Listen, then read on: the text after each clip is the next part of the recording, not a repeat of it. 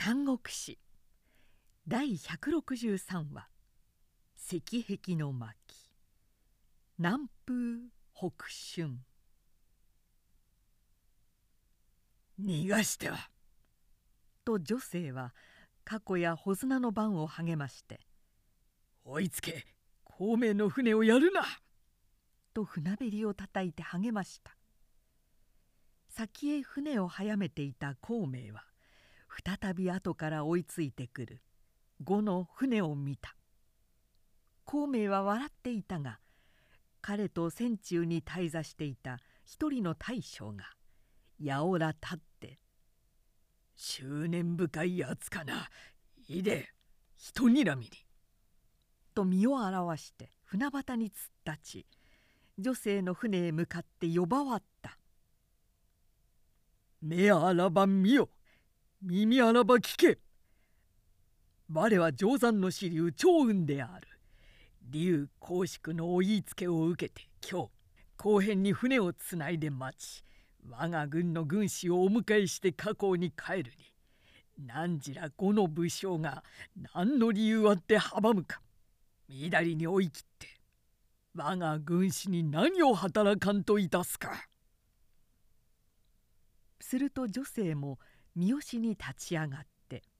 「いやいや何も諸葛亮外さんためではない」「周都督のお胸を受けいささか両先生に告ぐる義ありしばらく待ちたまえというになぜ待たぬか」少子少子その物々しい武者どもを乗せて害なしなどとは子供騙しの虚言である。何じらこれが見えぬか。と長子竜は手に携えている強い弓に矢をつがえて示しながら「この一子をもって汝を追い殺すは意図安いが我が家光の生徒ごとは決して大曹操のごときものではない。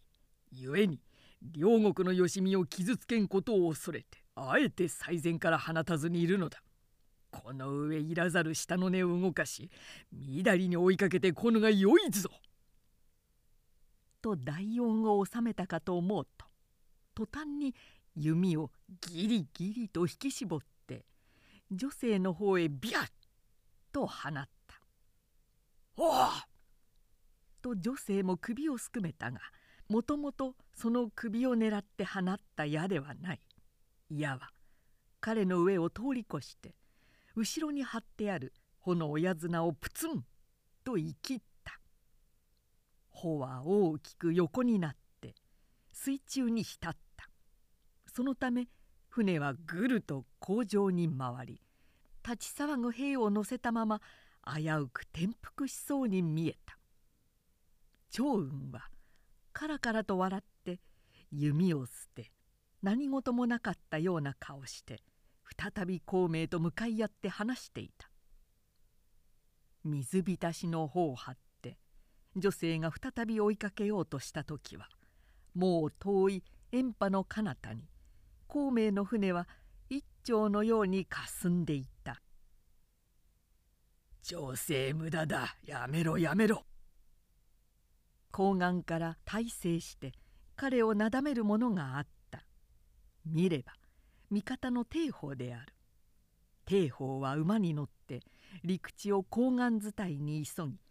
やはり孔明の船を追ってきたのであるが今の様子を丘から見ていたものと見え到底孔明の新規は俺たちの及ぶところでない。おまけにあの迎えの船には長雲が乗っているではないか。定山の長支流といえば万夫不当の優勝だ。長藩派以来彼の有名は音に聞こえている。この少ない追っ手の人数をもって追いついたところで犬死にするだけのこと。いかに都督の命令でも犬死にしては何もならん。帰ろう帰ろう引っ返そう。手合図して駒を巡らし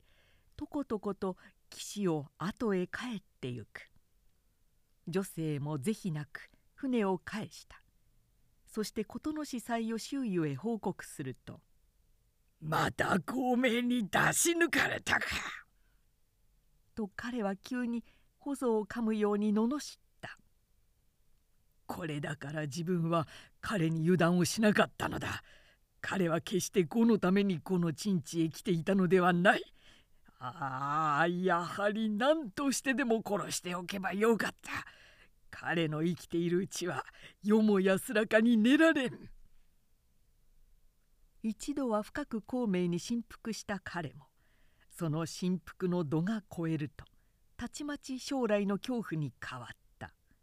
いっそのこと玄徳を先に討ち孔明を殺してから曹操と戦わんかなどと言い出したが生死にとらわれて大事をすつる断りがありましょうか。しかも眼前に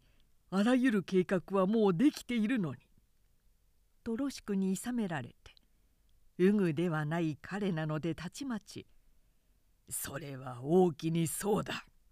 と曹操との大決戦に臨むべく即刻手分けを急ぎ出した。